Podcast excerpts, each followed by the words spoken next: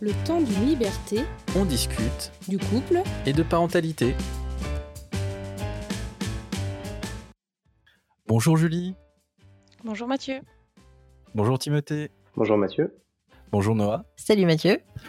Bienvenue pour cet épisode. Nous allons aborder le don de gamètes avec des personnes issues d'un don et des donneurs-donneuses. Julie, est-ce que tu peux te présenter rapidement et quand tu as entendu parler des dons de gamètes je m'appelle Julie, j'ai 35 ans, donc je suis une amie de longue date euh, de Mathieu. Euh, j'ai un petit garçon de 4 ans et euh, ben, j'ai entendu parler du don depuis quand même su- suffisamment longtemps, mais par, par, les, par les médias qu'on a l'habitude de- d'avoir. Mais j'ai surtout été touchée par des histoires de proches, en fait, des enfants qui sont nés de dons ou d'adoption. Donc c'est ça qui m'a un petit peu euh, envie de, envie- qui m'a donné envie de donner, en fait. Super. Et Timothée, euh, toi, est-ce que tu peux te présenter, présenter ton rapport au don et puis présenter aussi euh, l'association euh, PMA Anonyme que tu représentes euh, ce soir? Euh, ouais, bien sûr. Euh, alors, je m'appelle Timothée Marteau, je suis euh, historien du droit et accessoirement, j'ai été conçu par Don Gamet au Sécos de Rennes en 91. Et donc, j'ai rejoint l'association PM Anonyme il y a six ans à peu près, euh, parce que j'étais à la recherche euh, donc de, de mon géniteur via des tests ADN. Euh, et donc cette association elle regroupe quelques centaines de personnes conçues par don, puis également des, des parents et, et des donneurs, et qui ont tous en commun en fait la volonté de bah, faire avancer euh, euh, la loi sur l'accès aux origines, et puis euh, en dehors de l'aspect législatif, surtout de retrouver, je dirais, les informations sur leurs origines. Et puis depuis euh, début euh, septembre euh, 2022, je représente donc l'association au sein de la CAPAD. Donc c'est la nouvelle commission qui a été créée auprès du ministère de la Santé. Euh, donc le nom co- complet c'est euh, Commission d'accès des personnes nées d'une assistance médicale à la procréation aux données des tiers donneurs. Donc on l'appelle la CAPAD, c'est un sacré nom hein, bien gratiné. Euh, et donc au, sein de cette commission, euh, avec euh, ma suppléante, je suis donc la seule personne conçue pardon. Et je représente l'association et je défends les intérêts de toutes les personnes conçues pardon. Et c'est pas évident, ça demande beaucoup de travail, mais on aura l'occasion d'en reparler. Très bien, merci. Et du coup, Matt, euh, il se trouve que ça fait écho avec ton expérience personnelle. Euh, Est-ce que tu pourrais aussi te présenter par rapport à ce sujet? Eh bien oui. Alors euh, moi je suis aussi issu d'un don. Moi c'est quelque chose qui a toujours fait partie un peu de mon histoire, je l'ai toujours su. Et donc du coup j'ai aussi, je suis aussi un donneur euh, depuis euh, 2021. Donc euh, je suis issu du, du Sécos de Rennes et j'ai fait un don sur le Sécos de Nantes. Et c'est à l'issue de ce don, quand je faisais un peu la promotion sur les réseaux auprès des auprès des copains et, puis un peu plus large du coup du don de sperme, que je suis rentré en contact avec la SEO et puis on a quand même pas mal échangé sur plein de sujets.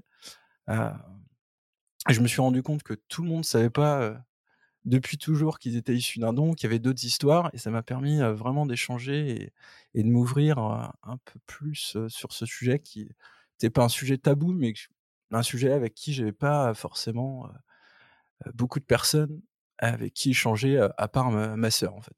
Ok, bah merci du coup pour ta présentation. D'ailleurs, en parlant de ça, quels sont les bons termes à employer en fait pour traiter de ce sujet avant qu'on commence? Je pense que le, le bon terme déjà à utiliser pour qualifier, euh, euh, pour nous qualifier, bah, c'est personne conçue pardon. Euh, on a tendance à utiliser le terme enfant parce que évidemment euh, les parents ils, attendent, un- enfin ils veulent avoir un enfant. Euh, donc dans le processus PMA, euh, au moment où on va voir le sécos, on, on pense à ça.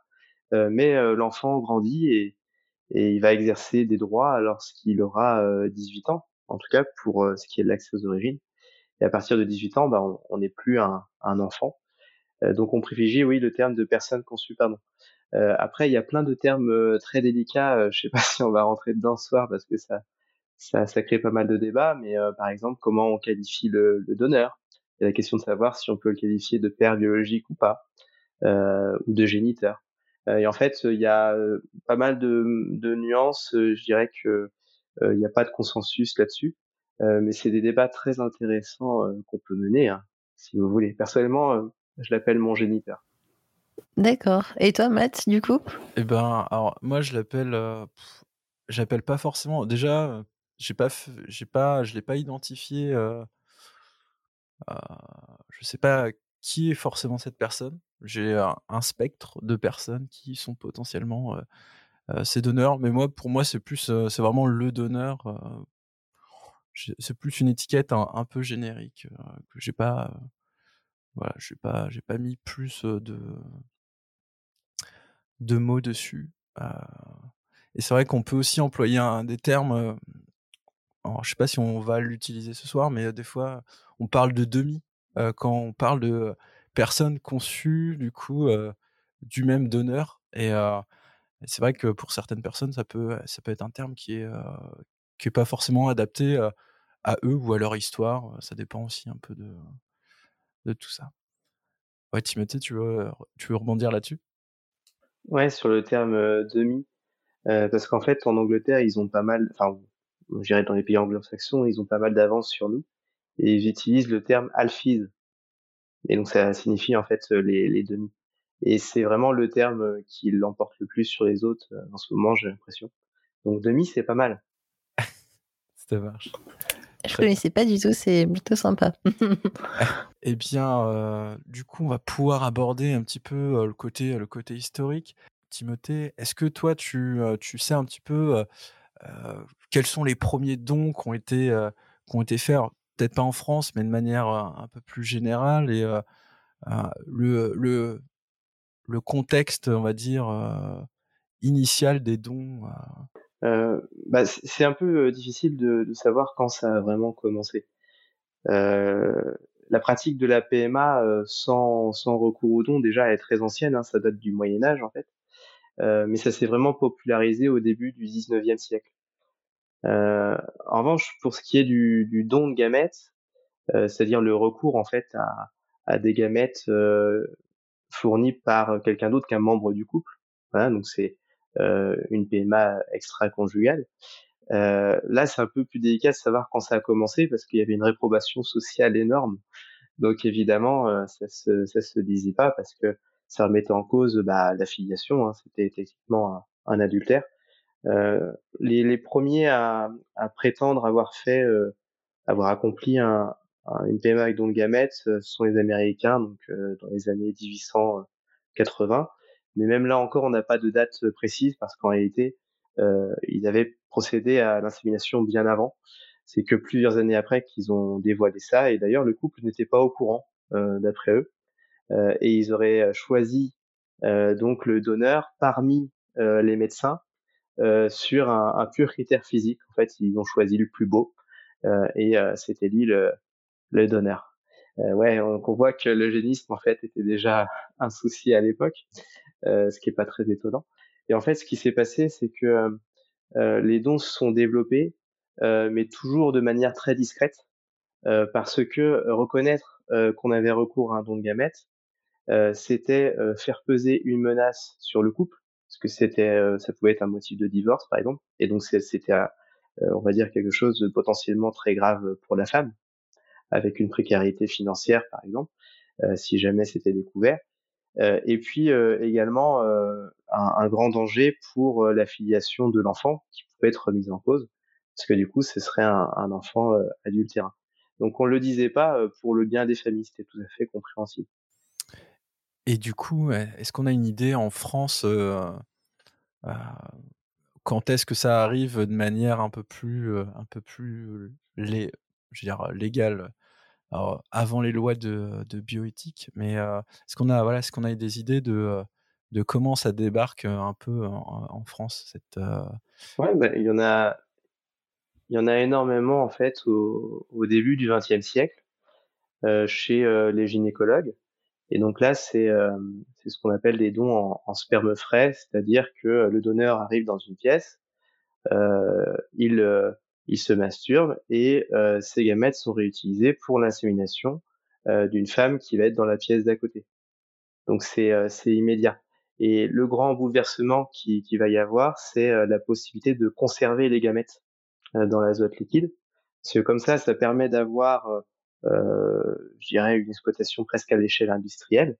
Et surtout, ça permet de différencier le moment où le donneur effectue son don et le moment de l'insémination. Donc ça permet en fait d'avoir une gestion plus efficace, de limiter le nombre des donneurs, etc. Donc en fait, ça permet de se professionnaliser en quelque sorte. Et donc ça, ça date de 1968 aux États-Unis, la, la, conservation dans l'azote liquide des gamètes.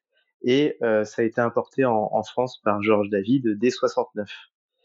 Et donc progressivement, il a développé euh, au, au Kremlin Bicêtre donc une méthode avec le Centre d'études de conservation du sperme humain, donc le SECOS, en, en 73. Et donc là, il faut bien comprendre que c'est pas du tout légal, hein, parce que la première loi euh, qui vient réguler le don de gamètes, c'est en fait 91 avec la gratuité, l'interdiction du sperme frais et la mise en place d'agréments. même s'il y avait des décrets en 88, ils n'ont pas été respectés. Et le seul truc qui avait été fait avant, c'est en 78, une loi qui prévoyait le remboursement par la sécurité sociale. Donc, vous voyez, c'est très étrange. On prévoyait le remboursement par la sécurité sociale avant toute autre régulation. Et dans le même temps, c'est-à-dire jusqu'en 91, on a les gynécologues qui continuaient en, toute légalité, parce que c'était pas interdit en soi, euh, qui continuaient donc à faire des inséminations avec sperme frais. Ouais, donc ouais, on voit qu'il y, a des décalages et puis euh, euh, c'est vrai que même moi par rapport à mon histoire, moi je suis né en 88, je me dis mais comment ça s'est passé? Et je suis né issu d'un sécos, donc euh, potentiellement il y avait déjà du euh, de la conservation en fait qui se faisait euh, qui se faisait euh, avant la première loi cette première loi ce qu'on appelle de bioéthique en fait. Ouais c'est ça. C'était avec une, conservation donc dans, l'azote liquide et puis avec l'éthique des sécos qui était une éthique bah, assez conservatrice c'est-à-dire uniquement pour des couples receveurs mariés le donneur, il devait être marié aussi, euh, avoir euh, déjà des enfants. donc l'idée, c'était un couple de bonne famille qui va donner à un autre couple de bonne famille.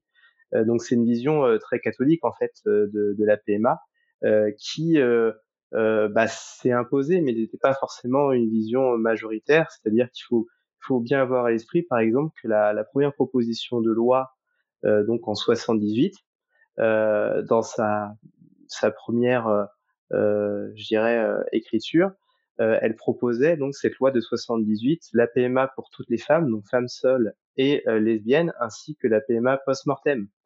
Et c'est le lobbying en fait de ces sécos qui bah, finalement a opéré un, un certain recul en, en, imposant donc ces principes extrêmement conservateurs avec la loi de, de 94 c'est assez fou en fait de se dire que euh, donc euh, on, va l'exprimer tout à l'heure hein, qu'il y, a eu deux autres lois de bioéthique, mais que le projet pratiquement original euh, de 78 correspond à, à pratiquement ce qu'on ce qui est voté en 2021 en fait. Bah on l'a pas on n'a pas tout à fait rejoint parce que la PMA post-mortem n'est toujours pas autorisée. Il y a la oui, tout à fait. Mais mais ouais effectivement bah, en tant qu'historien du droit, ça je le sais bien, c'est que l'histoire c'est pas linéaire du tout. On, fait des cercles, etc. Et puis il y a des remous. Euh, euh, et là, on en a un exemple euh, typique.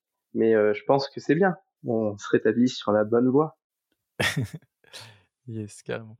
Et donc du coup, donc on a parlé de cette première loi, donc cette première loi de bioéthique après, il y a eu la loi de 2004, si je dis pas de bêtises, la première révision.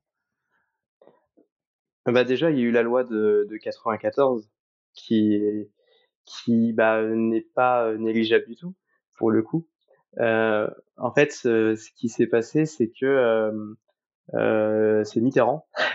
Mitterrand voulait une grande loi qui euh, impose des principes communs euh, aux différents dons du corps humain. Et euh, bah, il y a des principes, ça posait pas de problème, comme euh, la gratuité, la volonté, c'était des choses qui étaient déjà acquises. le problème, c'est l'anonymat. Et en fait, pour la question de l'anonymat, ils se sont vraiment posés, les parlementaires, la question de savoir si c'était juste de priver la personne conçue pardon de ses origines. parce qu'en fait, la Suède, ça faisait déjà plusieurs années qu'ils avaient voté l'accès aux origines pour les personnes conçues pardon. Euh, et il y avait déjà eu des débats en France avec une première loi en 88 où ils se demandaient si c'était vraiment éthique euh, d'imposer l'anonymat aux personnes conçues pardon, avec cette idée que c'était pas un don comme un autre, etc. Et euh, bah, ce qui a prévalu, c'était euh, l'intérêt de la famille, euh, le, le, secret, le silence, et surtout il y avait une crainte terrible que le nombre de donneurs chute. L'idée, c'était que les donneurs veulent absolument, enfin potentiels veulent absolument être anonymes et qu'il y aurait aucun donneur. Et euh, je me souviens même le rapporteur au Sénat euh, en 92 avait dit euh, on sait très bien que c'est délétère pour les personnes conçues pardon parce qu'on peut pas se construire en fait sans savoir d'où l'on vient. mais comme on est pour la PMA, on, on, ne va pas voter l'accès aux origines. On va être favorable à l'anonymat. Donc il y a vraiment l'idée de c'est mauvais, c'est une mauvaise euh, solution, euh, mais on n'a pas le choix euh, pour que la PMA survive. Et donc finalement, les, les lois bioéthiques qu'on a eues jusque-là, elles ont fait que reproduire ce qui avait été décidé en, en 94 sans énormément d'évolution, à part technologique notamment avec l'accueil d'embryons qui a été rendu possible. mais sinon, il n'y a, y a, pas eu d'évolution jusqu'à euh, maintenant et cette euh, loi de 2021 qui pour le coup change tout en fait. Donc ça a changé tout d'un coup, ce qui est pas forcément bien parce que euh, en, en, ouvrant par exemple du même coup aux femmes seules et aux, aux femmes euh, lesbiennes, il y a eu une explosion des demandes parce que des femmes attendaient depuis des années et des années. Et on en arrive, par exemple, au sécostenon où euh, l'activité a été augmentée par 20. Et ça, ça se rajoute aussi au fait que euh, donc, on autorise l'autoconservation des ovocytes pour euh, motif non médical. Euh, donc, en fait, la solution ça aurait été de le faire beaucoup plus tôt, autoriser par exemple aux couples lesbiens en, 2004 et aux femmes seules en, en 2011. mais le fait est que ça crée de gros, gros, gros, gros problèmes d'avoir fait toutes ces modifications au même moment. La difficulté qu'on a eue là, c'est que la loi, elle a mis quatre ans en gros pour être voté euh, et que euh, c'est très étrange parce que c'est une loi bioéthique donc euh, extrêmement technique en réalité, mais qui repose sur des grands débats, des dialogues incessants avec des gens qui, qui connaissent pas trop le sujet, qui font jamais de PMA, qui seront jamais donneurs, etc. Et donc ça montre qu'il y a un aspect social euh, extrêmement fort, mais euh, euh, qui dépasse largement la technique en elle-même. Finalement, il y a très peu de personnes qui sont conçues, pardon, il y en aura toujours très peu. Et, et les questionnements qu'il y a eu, c'était vraiment sur c'est quoi une mère, c'est quoi un père, est-ce qu'un enfant a besoin d'un père et d'une mère? Et c'est très étrange parce que c'est des débats qui sont réglés depuis des, des milliers d'années. Je veux dire, l'adoption euh, a déjà été traitée depuis très longtemps et on a déjà réglé ces problèmes-là. Oui, euh, deux femmes peuvent adopter à partir de là. Euh, en quoi c'est euh, euh, un, débat qu'on doit avoir de savoir si deux femmes peuvent faire une PMA euh, de femmes peuvent déjà se marier. Alors pourquoi est-ce qu'on se demande si elles peuvent faire une PMA c'est, en fait c'est des, questions auxquelles on avait déjà la réponse, mais c'était nécessaire de les mettre sur la table pour satisfaire une certaine frange un peu sclérosée de la population. Ouais, et puis je pense qu'il y avait aussi tout un fantasme autour de la filiation, du fait de du lever de l'anonymat, de potentiellement si on lève l'anonymat, est-ce qu'on est-ce qu'on met en danger euh, le côté filiation euh, qui était euh, est-ce que les, personnes issues de dons vont aller chercher une filiation Qu'est-ce qu'ils vont aller chercher en fait derrière cette levée cette levée d'anonymat? Je pense que ça a été très très fantasmé. et puis il y avait peut-être aussi une peur pour pour les couples qui avaient reçu un don. Je pas. Je, je pense que c'est c'est des questions qui étaient bah, qui était très sociétal en fait, comme tu l'as annoncé précédemment. Euh, ouais, je pense qu'il y, a beaucoup de choses. Il y a par exemple les insoumis, qui étaient opposés à, à l'accès aux origines, parce qu'ils considéraient que ce qui compte, c'est la famille qu'on choisit, la famille qui élève, et que le sang ne veut rien dire. Donc c'était vraiment un idéal de, l'homme nouveau qui se forme par l'éducation. Donc c'est très très étrange d'entendre d'entendre ça. et à l'inverse, on avait et, et c'est fou hein, de d'en arriver là. On a euh, des gens de la Manif pour tous, par exemple, qui vont être très favorables à l'accès aux origines, mais pour de mauvaises raisons. Euh, en disant que au moins comme ça, euh, bah, il pourra connaître son père, alors que c'est pas du tout, euh, c'est pas du tout ça. Et en fait, ce qui est très étrange, c'est qu'il y avait beaucoup d'interventions, en tout cas ceux qu'on entendait le plus.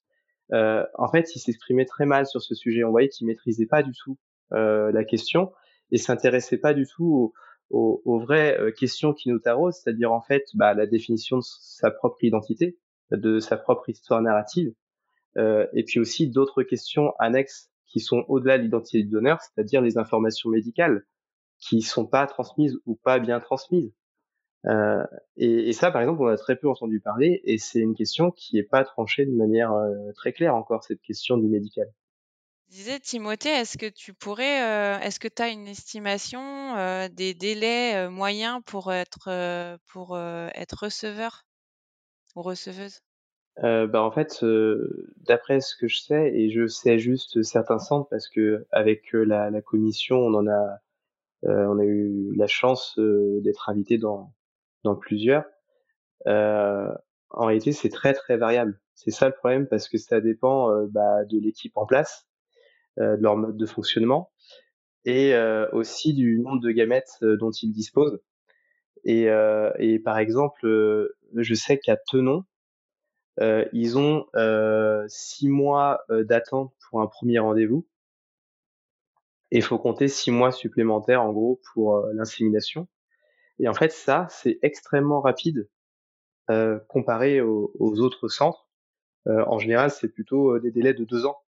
Ouais, c'est ce que j'avais entendu aussi. Et sur, c'est après, tu as des morphotypes. Alors, je sais pas comment ça se, je sais pas quel est le terme qu'il faut utiliser, mais vu que tu es ouais, bah, du coup, vu que normalement on, t'attribue un donneur ou une donneuse avec mmh, sensiblement le même phénotype que toi, ça peut être assez long aussi pour.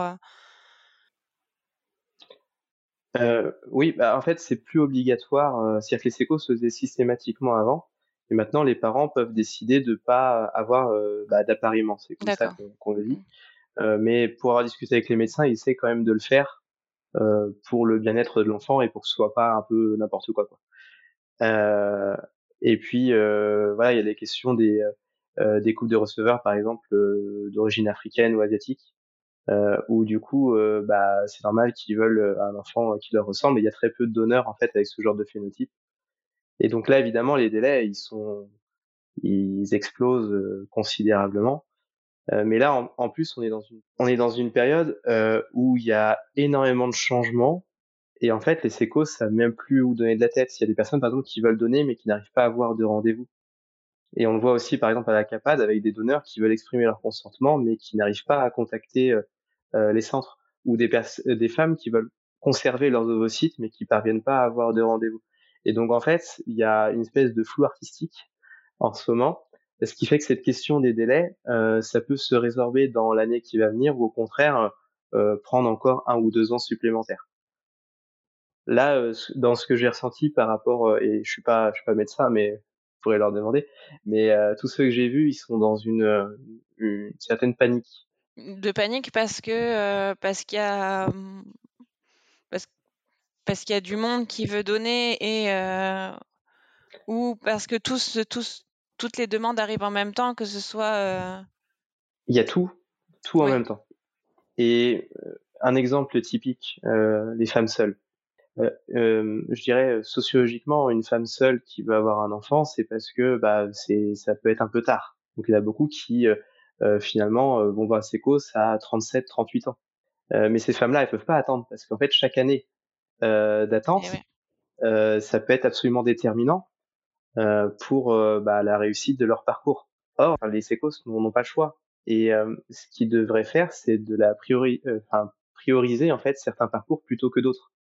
Mais sous quels critères?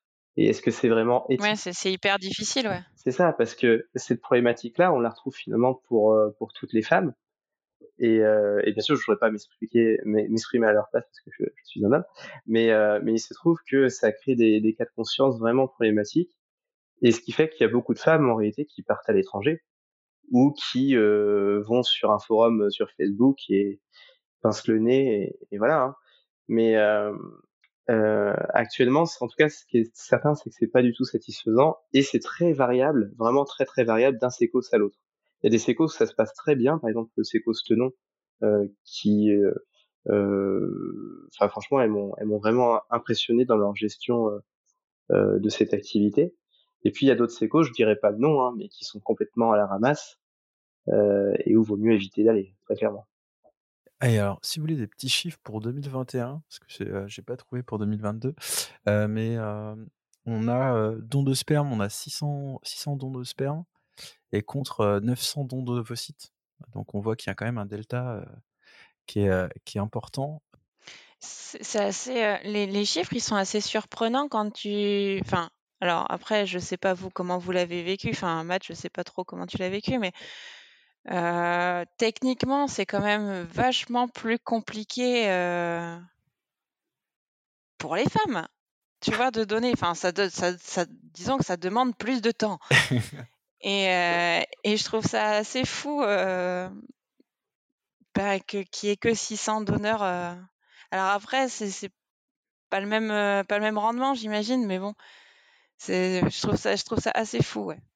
Ouais, sur ces chiffres, euh, attention, ça peut être trompeur. Déjà, 600 et 900, c'est très peu. Hein.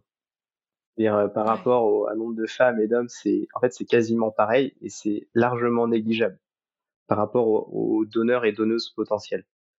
Et euh, surtout, ça s'explique par un phénomène, c'est que la plupart des femmes qui donnent leurs ovocytes là, c'est parce que avant la loi biotique de 2021, euh, l'autoconservation euh, des ovocytes n'était possible qu'avec motif médical. Et, en fait, euh, ce qui se passait, c'est que euh, des femmes qui voulaient conserver un petit peu leurs ovocytes, elles étaient obligées de faire un don. Et donc en fait, c'est l'autoconservation des ovocytes qui boostait le nombre de donneuses. et ça, d'ailleurs, ça, ça, ça, ça change pas mal parce que maintenant, alors ils appellent ça pour motif social, mais le fait est que les femmes peuvent conserver leurs ovocytes euh, sans euh, contrepartie euh, et sans, sans motif médical. Et ce, qui passe, ce qui se passe, c'est que du coup, le nombre de donneuses augmente en réalité parce que un jour, dans 5, 10, 20 ans, elles devront se poser de la question de bah, qu'est-ce que je fais de ce qui reste? Est-ce que je le détruis ou est-ce que je le donne? Or là, euh, de ce que j'ai entendu, euh, c'est un vrai phénomène social, c'est que ça se compte en milliers et milliers de femmes euh, qui euh, autoconservent leurs ovocytes actuellement. Donc il y a vraiment aucune inquiétude à avoir là-dessus. Le stock de gamètes déjà là, ça crève le plafond. Et là, ça va être encore mieux. Euh, et pour ce qui est des hommes, faut pas s'inquiéter parce que tous les médecins disent depuis des années qu'il n'y a pas besoin en fait de plus de donneurs euh, de gamètes. C'est surtout les ovocytes euh, dont il y a un, un vrai besoin. Euh, mais en fait, en don de sperme, il faut pas forcément plus que ça. Il faut que ça se maintienne évidemment, mais c'est suffisant. D'accord. Mais après, ce qu'on, tout à l'heure, ce qu'on évoquait, par contre, sur la diversité des donneurs, euh, Ouais, Mmh. ça, c'est ça. euh, c'était un peu le point faible sur le côté euh, qu'on a- on retrouvait euh, très très fréquemment euh, des personnes blanches, euh, euh, plutôt dans un milieu socio-économique euh, moyen, voire, voire élevé en fait. Des personnes blanches, euh, bruns, yeux marrons. Parce qu'il y a ça aussi. hein. Eh ben, vu qu'on parlait du don, euh, Julie, est-ce que tu vas aborder toi ton don et puis euh, euh, expliquer un petit peu toi la, la démarche, euh, le côté euh, pratico-pratique. on a envie de faire un don, ça se passe comment? Euh, alors, on a envie de faire un don. Ben, déjà, on contacte le SECOS euh, le plus proche. Donc, euh, moi, c'était euh, Limoges. Alors, si je dis pas de bêtises, en fait, on pouvait pas jusqu'il y a peu de temps euh, le faire sur Limoges. Donc, pendant un moment, j'ai pensé à venir faire un stage à Nantes mais c'était quand même assez galère. Et donc en fait, moi, je me suis inscrite sur une plateforme en ligne du Sécos de Limoges et j'ai, ça a été assez vite parce que j'ai été rappelée à peine un mois après. Donc je me suis inscrite fin août 2022. j'ai été rappelée en septembre pour un, un rendez-vous, un tout premier rendez-vous mi-octobre. Et en fait, bon ben, ils, en tout cas, dans le sécos dans lequel moi j'étais, ils s'arrangeaient pour, caler les rendez-vous. parce qu'en fait, on a plein de rendez-vous. Je ne sais pas si c'est la même chose de ton côté, Mathieu, tu nous diras, mais pour caler plein de rendez-vous sur une demi-journée. Donc, tu as un rendez-vous avec un biologiste où là, il te présente le déroulé du don et avec qui tu fais tout l'administratif. Ensuite, tu passes chez un généticien alors qu'il réalise l'arbre généalogique familial. donc, le mieux, c'est quand même d'appeler toute la famille avant pour avoir les, les, les antécédents médicaux de chacun. Et après, alors on le fait, on le fait papier crayon avec le généticien, mais on peut aussi faire des échanges de mails. moi, c'est ce que j'ai fait parce que j'avais, il me manquait pas mal d'informations. Le troisième rendez-vous, c'est le rendez-vous gynéco. Donc là, on, a notre premier écho de vérification de la réserve ovarienne et de la prise d'infos qui va ensuite déterminer en fait le comment le protocole qui va être adapté. Donc on, on demande si on a des enfants ou non, quelle contraception on a, le nombre de grossesses à terme ou non qu'on a vécu, des antécédents gynéco. Donc, on, avec ça, en fait, il, il réalise un protocole qui est complètement adapté en fonction de notre parcours. à savoir qu'on peut avoir des protocoles avec avec des soucis de santé. Enfin, moi, j'ai une adénomiose euh, assez importante. Euh, donc, je suis sous, j'ai un dispositif intra-utérin que je voulais garder euh, pendant le don. Et tout ça, ça a été pris en compte et ça, ça produit finalement un protocole qui, qui m'était adapté que, enfin, que à mon cas. Quoi. Donc ça, c'est les trois premiers rendez-vous qu'on a sur une demi-journée. Ensuite, il y a un rendez-vous supplémentaire avec un psychologue pour les donneuses nullipares, donc pour les, donneuses qui n'ont pas eu de grossesse. Euh, moi, il était proposé en, supplémentaire, mais bon, j'en ai, j'en ai pas euh, eu besoin. Et suite en fait à ce premier rendez-vous, on est recontacté euh, pour pour différents examens complémentaires. Donc bon ben alors moi ça ça, ça n'est que mon cas. je sais pas si ça se passe pareil partout, mais bon, moi j'ai fait une mammographie, une échographie du sein, une IRM du sein parce qu'on avait une masse, parce qu'en fait il faut être sûr qu'il n'y ait pas de tumeur, parce qu'en cas de stimulation ça peut être compliqué. Et après, bon, bah, on a tout le, trio, prise de sang, prélèvement vaginal, test MST, IST. alors, j'ai fait des tests sur beaucoup trop de temps ouais, c'est la totale, quoi. Je, reviendrai dessus, mais. Euh ouais, la totale. on refait un test de grossesse histoire d'être sûr. Et une fois qu'on a tout ça, le SECO, ça a pris un mois en fait pour faire, pour me rappeler en gynécologie. Pour là, j'avais la présentation du protocole, la récupération des ordonnances. pour tout ce qui est injection et encore des prises de sang. alors j'ai beaucoup beaucoup donné mon sang clairement. Beaucoup trop. C'est-à-dire que mes, bleus sont partis trois semaines après euh, la fin du don. Plus qu'un don d'ovocyte, t'as as fait euh, presque du don de sang, quoi. Ouais, ouais, ouais. Il y a, beaucoup, beaucoup de sang prélevé. Euh, d'ailleurs, j'ai des collègues qui sont partis sur l'idée que, de toute façon, ils devaient faire du boudin avec. un. on n'a on pas compris pourquoi il y avait autant de, autant de, de prises de sang. Mais bon, on a ça et on a le rendez-vous d'anesthésie.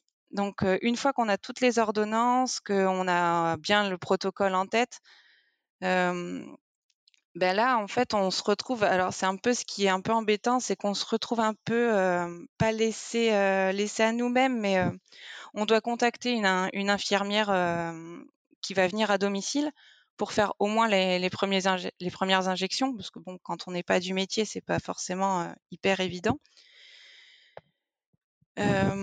Pour les personnes qui habitent à la campagne, je leur, je, pense que c'est mieux d'appeler bien avant pour pouvoir être intégré dans une tournée, parce que quand on les appelle le jour pour le lendemain, c'est un petit peu chaud parfois. Et donc, une fois que l'IDE est, est contacté et tout ça, on, attend le. Alors, pareil, c'est mon protocole, mais moi, je devais attendre mon retour de règles, donc qui annonçait le, J1. Et à partir de ce jour-là, euh, moi, j'ai fait 15 jours d'injection. Donc, avec, avec plusieurs, plusieurs traitements, en fait, dans mon protocole, j'avais une première semaine avec seulement euh, une hormone qui stimule la croissance des follicules. Donc ça, c'est un stylo doseur, c'est assez simple à, mettre en place. Euh, ensuite, la deuxième semaine, j'avais encore cette hormone plus un autre produit qui évite en fait l'ovulation précoce, parce que ça serait quand même bien dommage que l'ovulation ait lieu avant la ponction. Et le dernier jour, donc à J15, j'avais une, injection à faire qui déclenche en fait l'ovulation et cette, cette injection, elle est sur un planning horaire très particulier parce qu'il faut que ce soit fait 35 heures avant l'admission au bloc. Donc pendant toutes ces injections, en fait, on, on, fait nos injections chez nous. Donc moi, j'avais prévu une, une infirmière qui est venue la première fois et ensuite, bon, je me suis débrouillée seule parce que parce que je me sentais, mais on peut faire venir l'infirmière ou l'infirmier d'ailleurs, tous les jours si on a besoin. Et pendant ces injections-là, j'avais aussi des échos et des prises de sang à temps régulier. Donc j'ai fait 5 échos, 5 prises de sang. Donc c'était souvent, enfin c'était toujours en fait tôt le matin avant d'aller d'aller embaucher pour pour mon boulot. Et ces échographies, elles sont là pour euh, vérifier la croissance des follicules, les compter et adapter en fait le protocole à chaque fois, le dosage des, le dosage des produits. Ensuite, une fois qu'on a fait ces 15 jours, on, on a donc notre dernière injection 35 euh, heures avant le passage de bloc. Et là, on passe en ambulatoire. Donc, on se présente le matin, euh, le matin directement à l'hôpital. Et ça va très vite, hein, c'est en une demi-journée. Alors, euh, moi, j'avais une sédation, mais j'avais pas d'anesthésie. Euh, donc, c'était une sédation euh, masque, masque et, injection. L'intervention, elle a duré à peine 15 minutes. En fait, c'est une intervention par voie vaginale, hein, donc il n'y a, pas de, cicatrice, rien du tout. C'est avec une, sonde d'échographie. Et en fait, sur cette sonde-là, qui, qui, permet de savoir où sont les follicules, en fait, il y a une, euh, il y a une aiguille d'aspiration qui vient récupérer euh, les ovocytes euh, directement au niveau des ovaires ou des trompes en fonction de, en fonction de là où ils, sont, ils se sont déplacés. Donc voilà, il y a, en fait, il y a, il y a très très peu de douleurs. Hein. Pourtant, moi qui suis assez sujette à ces douleurs-là, j'ai pas eu de, j'ai pas eu de douleur après, après la ponction. Ouais, en post-op, t'as euh pas, pas de, non. de choses. Non, non, en post-op, il n'y a pas de, il a pas de douleur. Alors après, il y a des douleurs qui viennent ensuite, mais c'est, c'est parce qu'en fait, on a, on a un retour de règles sept jours après. Mmh. Et bon, bah là, ça peut être un peu plus douloureux, mais bon, il n'y a rien de. La, ponction en elle-même et même les, même les injections sont pas douloureuses. Ok, et la stimulation, c'est vrai que moi j'ai entendu parler qu'il y en a, qu'il y a des personnes qui redoutaient un peu cette stimulation-là, qui pouvait amener des douleurs ou ce genre de choses. Toi, tu l'as plutôt bien vécu Alors, alors oui, oui, je l'ai bien vécu. le seul truc pour les injections, c'est que bon, moi j'étais très stressée en fait de les réaliser seule souvent, en plus, enfin, j'avais pris un horaire. Euh, en fait, on doit choisir l'horaire le premier jour et s'y tenir, être toujours sur le même, euh, sur la même heure. Donc, j'avais choisi 18 heures en rentrant du boulot avec le petit qui saute partout dans la salle de bain, donc c'était pas c'était pas le meilleur horaire, mais bon, ça l'a ça l'a fait quand même. Hein. C'est-à-dire qu'il a il a 4 ans, il sait il sait m'amener tout ce qu'il faut, c'est ce qui est plutôt pas mal. Bah, d'ailleurs, je sais pas si je peux digresser, mais vas-y, vas-y. Hein. Il est du coup, j'ai tout expliqué. Enfin, j'ai expliqué le, la démarche à, à mon fils bon, qui a vu ça de ses 4 ans et qui trouvait ça super bien que je donne mes œufs. Et il a été très très déçu la première injection quand il a vu que je ne sortais pas d'œufs de, de l'aiguille en fait. Hein. Il a été, enfin voilà, je lui avais vendu un truc qui apparemment n'existait pas. Donc, donc il était un peu, un, peu, un peu déçu. Il m'a expliqué qu'il aimerait bien venir à l'hôpital avec moi pour voir. je lui ai expliqué que c'était pas vraiment, qu'il pourrait faire ça plus tard s'il voulait, mais que c'était pas vraiment le but. Mais non, bon, les injections, ça s'est bien passé. Après, les effets secondaires, ça dépend de vraiment, ça dépend de chaque personne. Hein. Moi, ça a été les premiers jours, j'ai été ultra fatiguée et surtout j'ai connu un truc que j'avais pas connu pendant mes grossesses, c'était les nausées. La, première semaine d'injection, j'ai, enfin, je, mangeais difficilement quoi. Et, quand j'en ai parlé à la, sage-femme qui me faisait la première écho, m'a dit ah mais ouais c'est normal, c'est des nausées de grossesse. Ah ouais ben quand tu les as pas, quand tu les as évitées pendant pendant ta grossesse, t'es c'est un petit rappel. Ah ouais, ça peut, ça peut aussi se passer comme ça et c'est pas forcément très cool. Mais, mais ça se tasse en fait, ça se tasse sur les. La, deuxième semaine se passe, se passe bien quoi. Ok. Et donc là, tu as, j'allais dire, presque un mois de, de ton don. Ouais. Quel, on va dire, quel souvenir t'en gardes? Est-ce que tu as des, tu des choses que tu aurais fait peut-être autrement? Ou qu'est-ce qui t'a paru important dans ce parcours-là pour que ça se passe bien, toi, de ton côté? Faut, enfin, faut, faut, avoir bien réfléchi son, son, envie, son envie de donner en, en amont. Et alors, moi, je m'étais pas rendu compte que ça, ça allait être si chronophage. Parce qu'il y a énormément de rendez-vous, et il y a beaucoup d'administratifs, en fait. Enfin, moi, j'ai fini par me faire un dossier, un classeur avec toutes les ordonnances, les, les prises de rendez-vous et tout ça.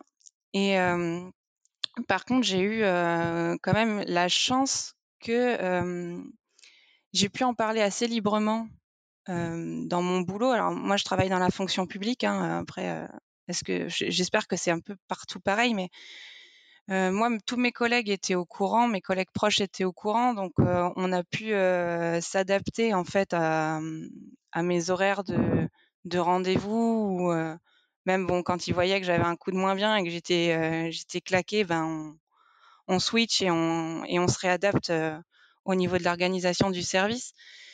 Et, et, ce qui est assez chouette, c'est que c'était la première fois que dans ma structure, il y avait un don d'ovocytes.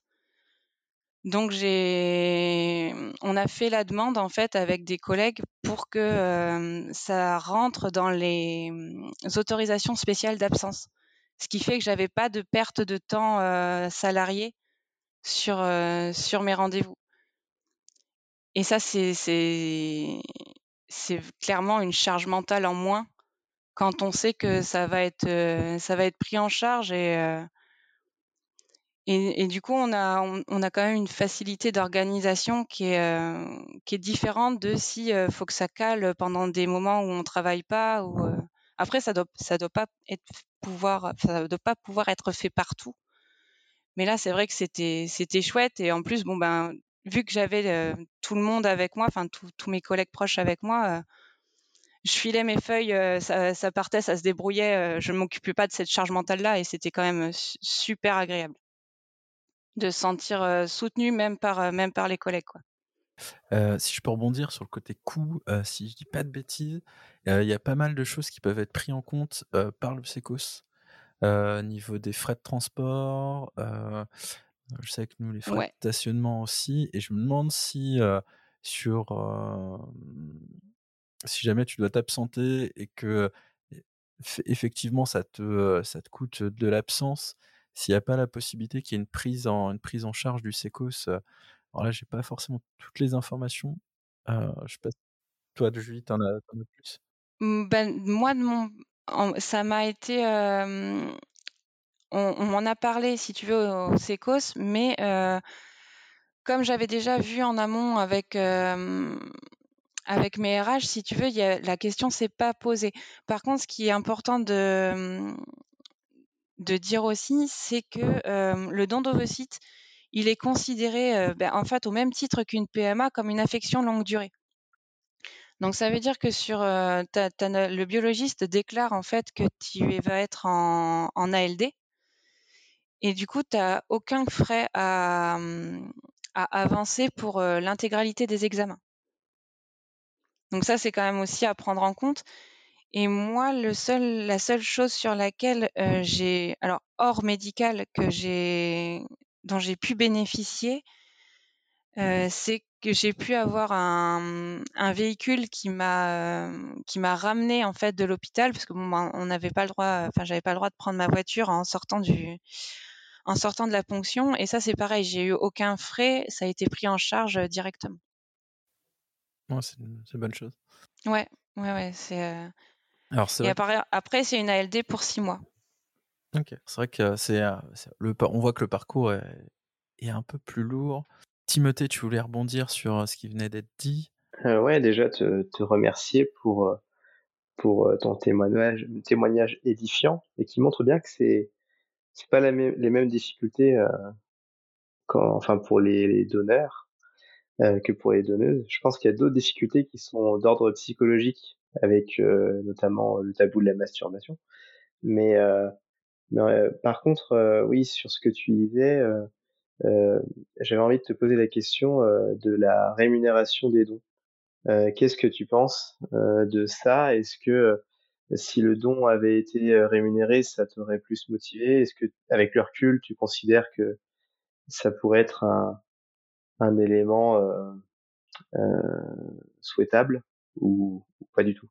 Moi, je pense que, enfin, après, c'est que mon avis, mais euh, j'ai donné mes ovocytes comme j'aurais pu donner un autre organe, si tu veux. C'était pas. Je, pense vraiment que la rémunération des, moi, c'est quelque chose qui me perturberait, si tu veux, si, euh, si j'étais rémunérée pour, euh, pour donner mes ovocytes ou pour donner euh, autre chose. Mais je, pense pas. Enfin, je pense que le don, de mon point de vue, il doit être, il doit être gratuit, quoi. Enfin, c'est, moi, je moi, je l'ai fait par, par sororité, on va dire, si tu veux, mais je, je, je me vois mal être payée pour ça. Après, que j'ai pas de frais à avancer, bon ben ça, ça, me semble logique, mais ça s'arrête là, quoi. Là, tu étais dans une démarche de don, t'es pas. Euh, ça, ça, me, ça me semblerait bizarre d'être payé pour. Après, peut-être que ça encouragerait plus de dons, du coup. Enfin, il me semble qu'aux États-Unis, c'est le cas, non euh? bah dans, dans, pas mal de pays, hein, au Danemark, etc. Mais à partir du moment où il y a des cliniques privées euh, qui, qui, se mettent en place, euh, les, les, donneurs et donneuses sont rémunérés. Et euh, bah, le problème, c'est que, par exemple, si euh, on, on, rémunère sur des critères de pénibilité, en disant bah, les femmes sont payées tant, je sais pas, par exemple 1500 euros, donc une somme qui est somme toute raisonnable, ça permet pas d'en vivre avec une limitation, c'est-à-dire qu'on peut le faire qu'une fois, enfin oui, si c'est encadré, pourquoi pas. Mais le problème, c'est que dans les pays où on rémunère les donneurs, euh, très rapidement, c'est sur des critères extrêmement contestables, euh, sur des critères physiques, euh, sur des donneurs qui sont hyper diplômés, qui vont du coup être plus rémunérés que d'autres. Donc en fait, il y a une dérive eugénique.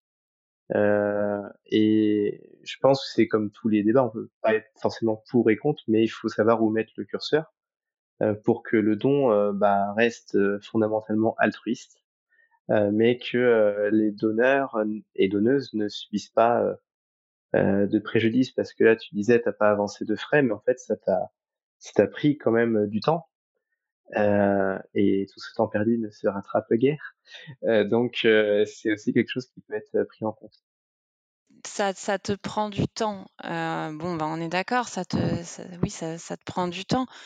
Mais mais tu l'as fait consciemment, la démarche. C'est comme quand tu es bénévole dans une association. Tu vois, c'est. Euh, moi, c'est un peu dans le même euh, dans le même esprit, si tu veux. Je, suis bénévole dans des associations euh, différentes et je je me verrais pas être rémunérée pour ce que je fais en tant que bénévole. Et le don, bah, en fait, c'est la suite logique, si tu veux, mais c'est pas. c'est au même c'est au même niveau pour moi très bien. Juste, donc là, tu as fait un don.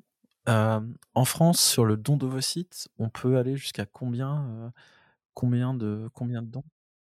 On peut faire jusqu'à on peut faire jusqu'à deux dons et il faut pas passer, il faut que ce soit fait avant 37 ans, il me semble. Donc entre 18 et 37 ans? Mmh. Ça doit être ça? Et il y a plus de critères, Ce qui est relativement court en fait, hein. Oui, il y a plus de critères s'il y a, d'être en couple et d'avoir des enfants sur la nouvelle loi, Non. ça c'était c'était déjà avant, c'est depuis 2000, 2016. je je crois juste que depuis depuis cette enfin depuis la dernière là, on n'a plus besoin de l'autorisation du conjoint. Oui, parce que moi j'ai eu ça. Moi j'ai dû demander à ma compagne de de signer un petit papier comme quoi elle était, donc moi j'ai fait mon don en 2021 j'ai commencé en 2020 et j'ai fini en 2021. Et c'est vrai que j'ai dû demander le consentement de ma conjointe, mmh. qu'elle m'autorisait bien à donner mes gamètes. ça m'a rendu un peu pas fou, mais je me disais, mais à quel moment je ne dispose pas de mes gamètes hein. comme je le souhaite Alors moi, on m'a demandé Pardon, moi, on m'a demandé si, euh, quand on m'a demandé si j'étais en couple, j'ai dit oui. Et on m'a demandé si, euh, mon conjoint était d'accord. Et du coup, j'ai eu un petit moment de un petit temps d'arrêt. Et euh, ben, j'ai dit oui parce qu'effectivement, c'était le cas. Mais, après la personne m'a dit: «Ah oui, non, mais en fait, on on doit plus demander» et et c'est vrai que c'est assez bizarre de se dire, en fait, je, ne dispose pas de mes gamètes comme je veux. Alors maintenant, maintenant c'est le cas, mais c'était assez, c'était assez étrange quand même. Bah, ça, c'est, ils ont le réflexe parce que c'est eux qui ont inventé la règle dans les années 70. C'était un don de couple à un couple, et donc il fallait forcément que, bah, au début, donc c'était la, la femme, qu'elle soit d'accord pour pour que son mari puisse faire le don. Ouais, mais un don de couple, enfin. je suis pas trop d'accord avec cette. Enfin, bah, je, comprends, mais c'est pas un don de couple. C'est pour ça que ça se fait. Euh, c'est un don de moi toute seule. C'est pour ça que ça se fait plus trop. Mais il y a, y a, encore le réflexe. Hein, la preuve, ils ont posé la question. Ouais, ouais, ouais. Euh, mm. Et j'ai quand même eu des, des, papiers à remplir euh, par mon conjoint, quoi. Ouais. Non, ça n'a pas disparu avec la, la loi. Et en fait, ils demandent toujours euh, ils demandent toujours, mais c'est désuet dans la mesure où euh, euh, les personnes seules peuvent donner. Euh, ça se justifie plus en fait depuis depuis 2016 en réalité. Et eh bien voilà, la partie 1 se termine ici. On a encore beaucoup de choses à vous raconter autour du don de sperme et le fait d'être des personnes nées d'un don. Et puis aussi quelques recommandations. Alors on vous invite à partager ce, cet épisode s'il vous a plu, à nous rejoindre sur les réseaux sociaux aussi, et puis à écouter la suite euh, quand elle sortira. Bonne soirée